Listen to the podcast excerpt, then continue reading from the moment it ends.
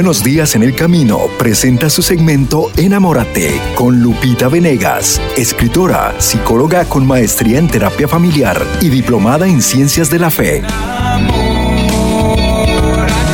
Un espacio para abordar los aspectos de la vida cotidiana desde la perspectiva profesional y espiritual. Enamórate con Lupita Venegas. A continuación.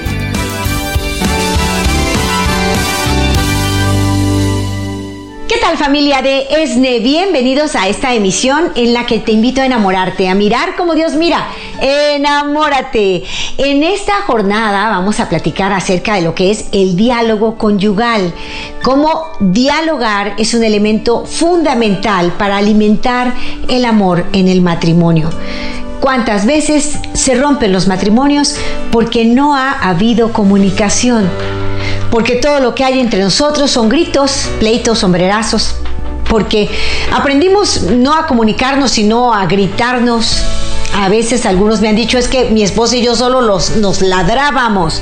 Era alegar por todo, pelear con todo y no supimos en qué momento, pero el amor se acabó y ya nos seguimos adelante.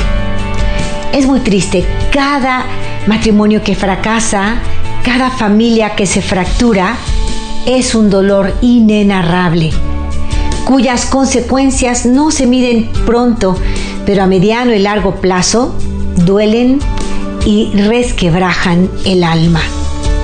Cuidar el amor matrimonial es tarea fundamental de toda pareja que se ama, que se enamoró con ilusión, que quiso hacer un proyecto de vida juntos.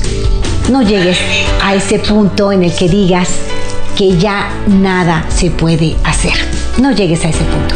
Por eso vamos a prevenir y la mejor forma de prevenir es de verdad haciendo lo necesario para que se mantenga vivo el amor. Elemento fundamental para un amor vivo en el matrimonio se llama diálogo.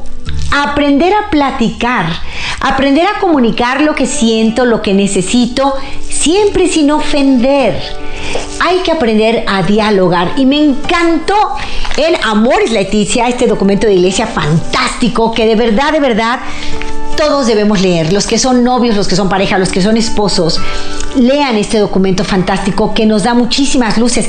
Fíjense cómo el punto 136 va a ser nuestro programa de hoy completito. Es una cosa bellísima cómo hablan aquí del diálogo. Hay una gran sabiduría detrás.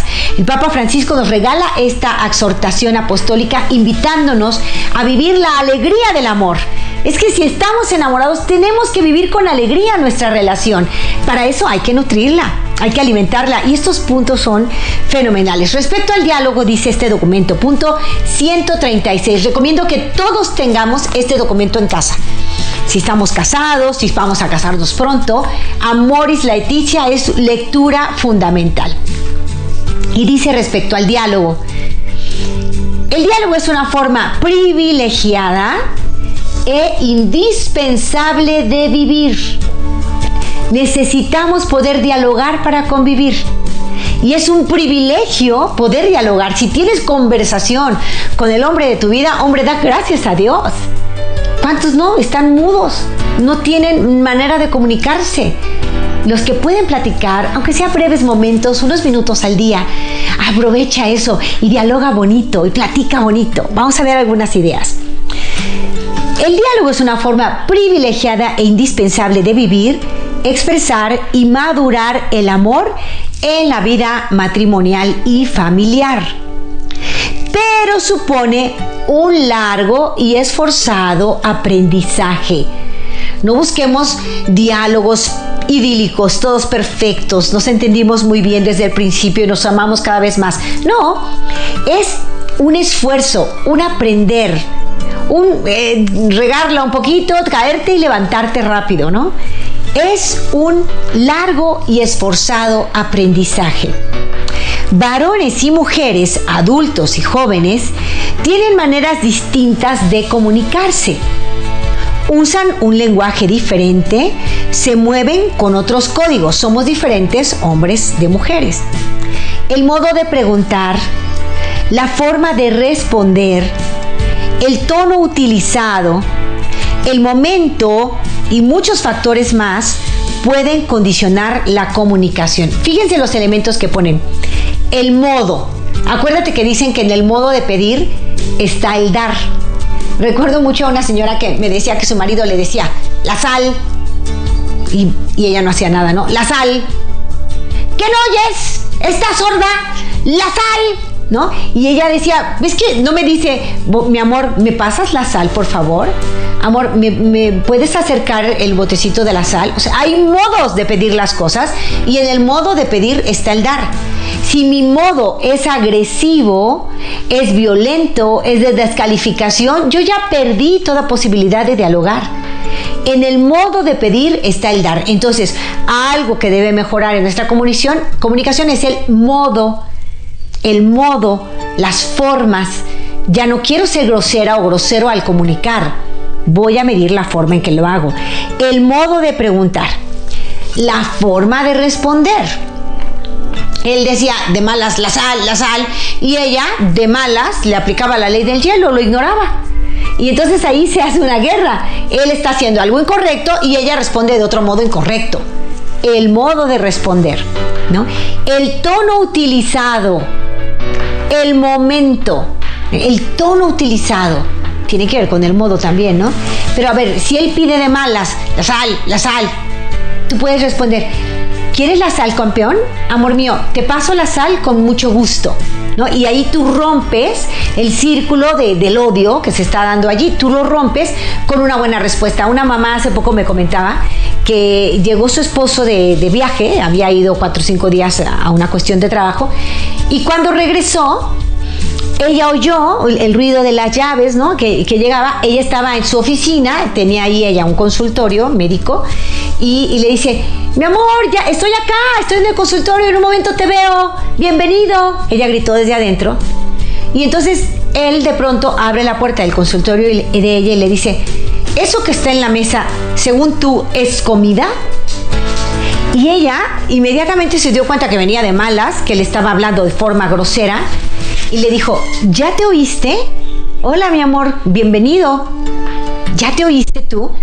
Entonces él cierra la puerta enojado, se va y sube con la hija y le dice, em, ¿no hiciste esto? Alguna cosa, ¿no? Le reclama alguna cosa y la niña contesta. La mamá escucha desde abajo a la hija muy inteligente también diciendo, a mí también me da mucho gusto verte, papi, bienvenido, ¿eh? Bienvenido y ya sobre lo que me preguntabas, contesta. Entonces, él tuvo oportunidad de no recibir por su agresión más agresión, sino que recibió retroalimentación sobre cómo se estaba comportando. En el modo de pedir está el dar. Y entonces en unos cuantos minutos se le bajó el coraje y empezó a decir cómo están familia, qué tal y tal. Y empezó la conversación y todo bien, ¿verdad?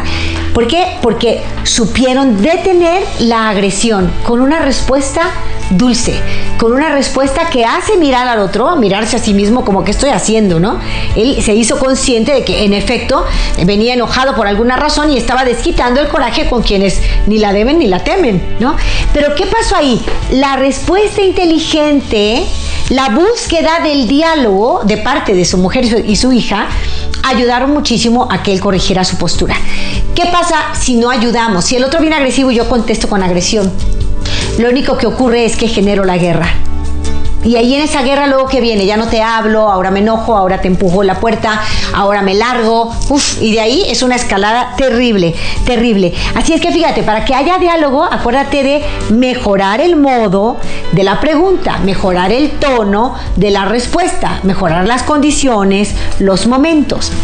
Además, dice este punto 136, siempre es necesario desarrollar actitudes que son expresión de amor y que hacen posible el diálogo auténtico. Fíjense qué bonito. Darse tiempo y subraya, tiempo de calidad que consiste en escuchar con paciencia y atención hasta que el otro haya expresado todo lo que necesitaba expresar. Esto requiere ascesis, es decir, esfuerzo, de no empezar a hablar antes del momento adecuado.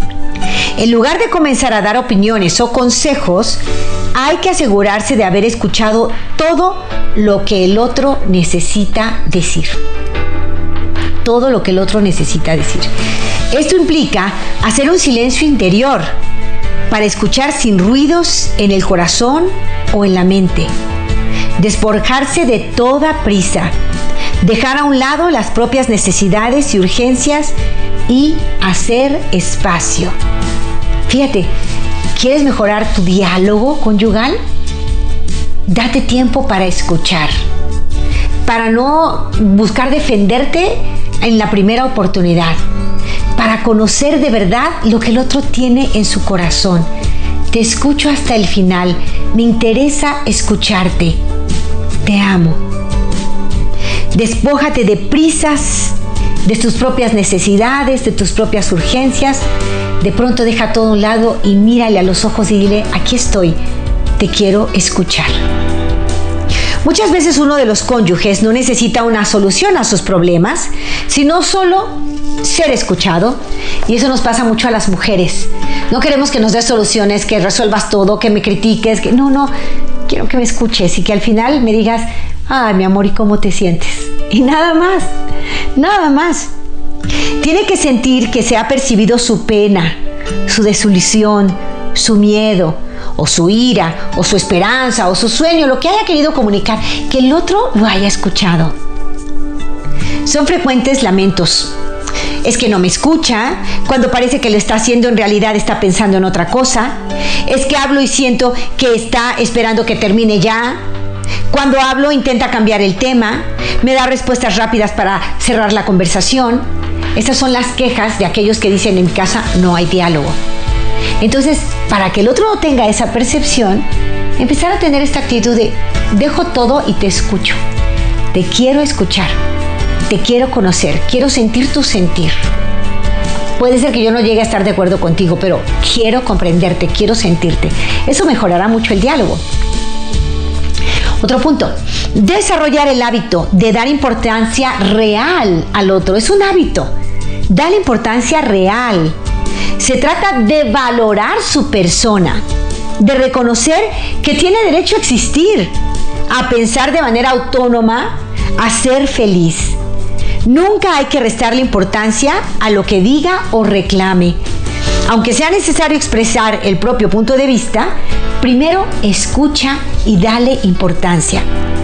Aquí está la convicción de que todos tienen algo que aportar, todos, porque tienen otra experiencia de la vida, porque miran desde otro punto de vista, porque han desarrollado otras preocupaciones, tienen otras habilidades, otras intuiciones. Acuérdate de esa imagen que nos han dado, que es muy bonita, de, cinco personas que les cerraron los ojos y les invitaron a describir lo que tocaban y a cada una la pusieron a, tocar una parte distinta de un elefante. Una persona a ojos vendados estaba tocando la oreja. Otra persona tocaba la trompa del elefante, otra más tocaba una pata del elefante, una más le tocó eh, tocar la cola del elefante. El, marfil, este, eh, bueno, este elefante tenía, ¿cómo se llaman? Sus colmillos, ¿verdad? Colmillos del elefante.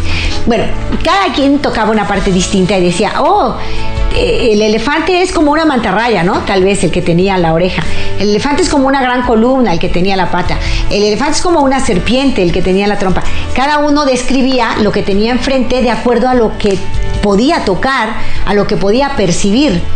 Entonces, es interesante poder escucharlos a todos para hacernos una idea más amplia, una visión de conjunto de la realidad que se está describiendo. Entonces, de pronto, poner interés real Quiero ver las cosas como tú las ves. Esto es desarrollar empatía, es inteligencia emocional. Y para poder dialogar, lo primero que tenemos que hacer es desarrollar el hábito de saber escuchar, dándole verdadera importancia al otro. Me importa lo que dices, me importa las razones por qué lo dices, cómo lo ves. Yo lo veo diferente, pero quiero verlo como tú lo ves. Es que yo lo veo distinto. Pero a ver, me voy a meter a tu canal desde donde tú lo estás viendo, ¿no? Es posible reconocer la verdad del otro, el valor de sus preocupaciones más hondas, el trasfondo de lo que dice, incluso detrás de las palabras agresivas. A veces hay palabras agresivas en el otro, pero está ocultando un miedo que él, que él tiene. Hay que tratar de ponerse en su lugar e interpretar el fondo de su corazón. Detectar lo que le apasiona. Tomar esa pasión como punto de partida para profundizar en el diálogo. ¿Cuál es tu pasión? A veces es la justicia, es que quiero que haya justicia, es que quiero eh, salvar al planeta, es que quiero ver qué es lo que hay detrás. La amistad es lo más importante, no voy a tirarle tierra a mi amigo, qué sé yo. En el punto 139 nos dice Amor Leticia, amplitud mental. Esto es para no encerrarse con obsesión en pocas ideas. Hay que tener flexibilidad para poder modificar o completar nuestras propias opiniones. Es posible que de mi pensamiento y del pensamiento del otro pueda surgir una, nueva síntesis que enriquezca a los dos. La unidad a la que hay que aspirar no es uniformidad, es una unidad, unidad en la diversidad. Una diversidad reconciliada. ¡Qué bien! En ese estilo enriquecedor de comunicación fraterna, los diferentes se encuentran, se respetan y se valoran. Manteniendo diversos matices y acentos, se enriquece el bien común. Podemos estar de acuerdo en un tema, mi esposo y yo, y aceptarnos y conocer que en esto pensamos distinto, ¿no? Dicen por ahí una frase que me encanta, en lo opinable, en, lo, en lo esencial unidad, es de San Agustín, en lo esencial unidad, en lo opinable libertad y en todo caridad. La caridad entendida como amor, ¿verdad? Fíjate, en lo esencial unidad, en lo opinable libertad pero en todo caridad. Que eso sea nuestro diálogo matrimonial. Vamos a hablar de todo, vamos a tratar de estar en lo esencial unidos y en lo opinable, bueno, pues pensamos distinto y con caridad tratamos nuestras diferencias. En lo esencial unidad para mí es esencial nuestra convicción por Dios, nuestra convicción porque hay un Dios que existe y que nos ama, es nuestra convicción. Puede ser que por ahí haya alguna pareja que me diga, Lupita, yo soy ateo, Mm, ateo radical y mi mujer es muy religiosa.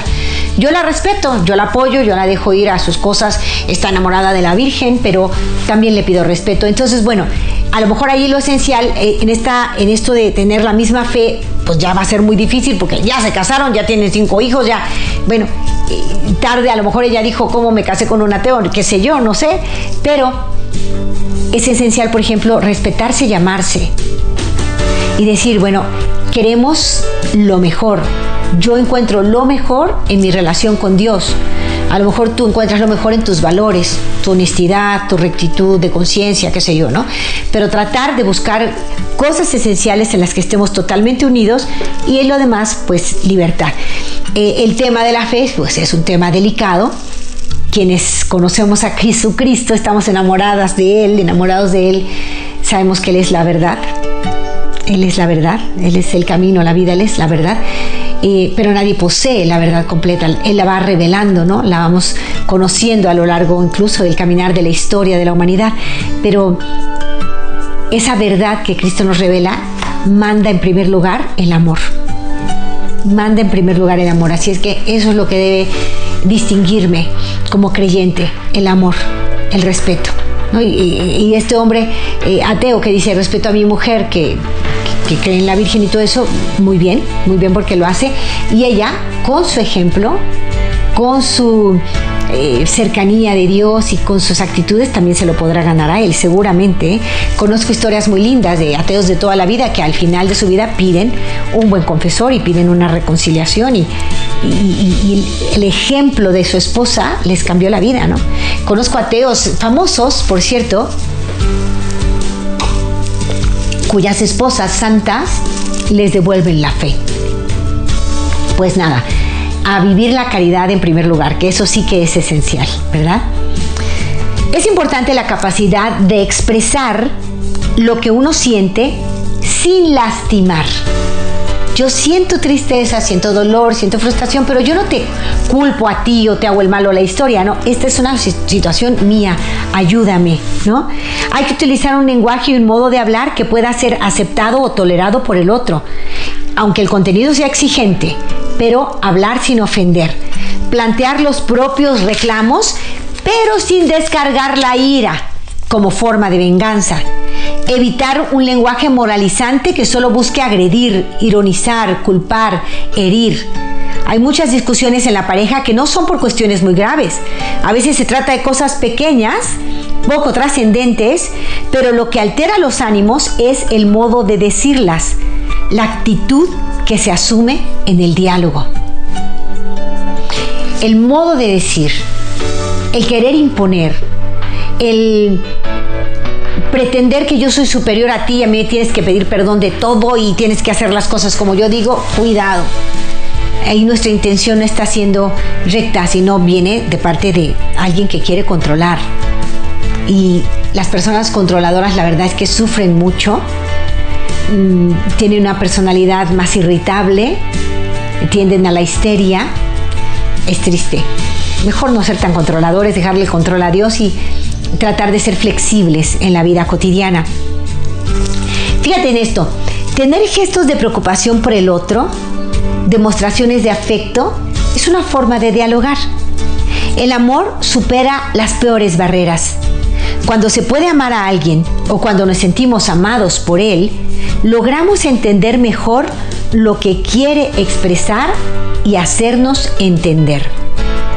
Superar la fragilidad que nos lleva a tenerle miedo al otro como si fuera un competidor.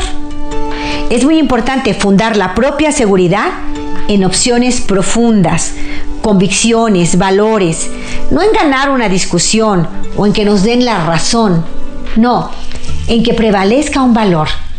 Quiero que prevalezca aquí el amor. Reconozcamos que para que el diálogo valga la pena, hay que tener algo que decir. Este punto me encantó hay que tener algo que decir.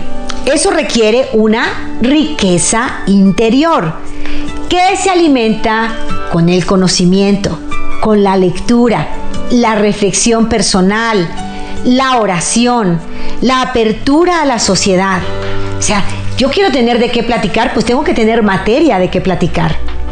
De otro modo, las conversaciones se vuelven aburridas, inconsistentes, cuando ninguno de los cónyuges se cultiva, cuando no, existe una variedad de relaciones con otras personas, la vida familiar se vuelve endogámica, endogámica, o sea, hacia adentro, y el diálogo se empobrece. Quiero mejorar mi diálogo, acuérdate, voy a mejorar el modo de pedir, el modo de responder, voy a buscar el momento adecuado para platicar, pero voy a buscar también un tema de conversación. Enriquecerme en la vida de oración, de reflexión, de estudio, de apertura al mundo. Me enriquezco con el conocimiento, porque eso enriquece mi diálogo. Es muy triste hoy que no hay palabras eh, todo hablan con groserías y una grosería sirve para decir 200 mil cosas. Entonces ya no se exploran los sentimientos, las emociones como antes, que había tanta poesía, ¿no? Ahora se ha empobrecido todo esto porque se ha empobrecido el lenguaje. Dicen que tu mundo es del tamaño de tu lenguaje. Cuando tienes palabras para expresar más y más, y, sobre todo palabras para expresar emociones, eso es fantástico. Te ayuda a ti a, liberarte a veces de, esa presión, de esa tristeza tan grande y saber expresar. Y si hablamos de diálogo, acuérdate, yo quiero hablar un poco y escuchar mucho. Quiero conocerte mucho y quiero llegar a acuerdos en los que los dos vayamos en la misma dirección. Vamos a hacer del diálogo una herramienta que fortalezca nuestro amor si últimamente todo el tiempo es pelearse, si no llegan a nada, si no tienen tema de conversación, eso, eso debe cambiar. ¿Cómo lo vas a cambiar? Empieza por ponerte a leer cosas interesantes que luego puedas compartir. Eh, puedes leer una historia o ver una película y después platicar, dialogar. Hoy con tantos documentales y cosas interesantes en, en, las redes y demás, podemos enterarnos de algún tema de interés de los dos o del otro a él le, encanta esto de la, de la, armamentación durante la guerra, pues me investigo un poquito para poder compartir. Le encanta el deporte, pues me investigo un poquito y hablamos de esto. O hablemos de este otro tema que nos interesa, sobre cómo apoyar a las casas hogar, qué sé yo. busca temas de interés común, prepárate un poquito con la lectura, con una conferencia, con una película también. Prepárate un poquito para tener tema de conversación y de pronto poder expresar lo que sientes sobre el tema que están conversando y así empezar a mejorar el diálogo conyugal. Este fue su segmento Enamórate con Lupita Venegas, de lunes a viernes a las 8 de la mañana dentro de Buenos Días en el Camino.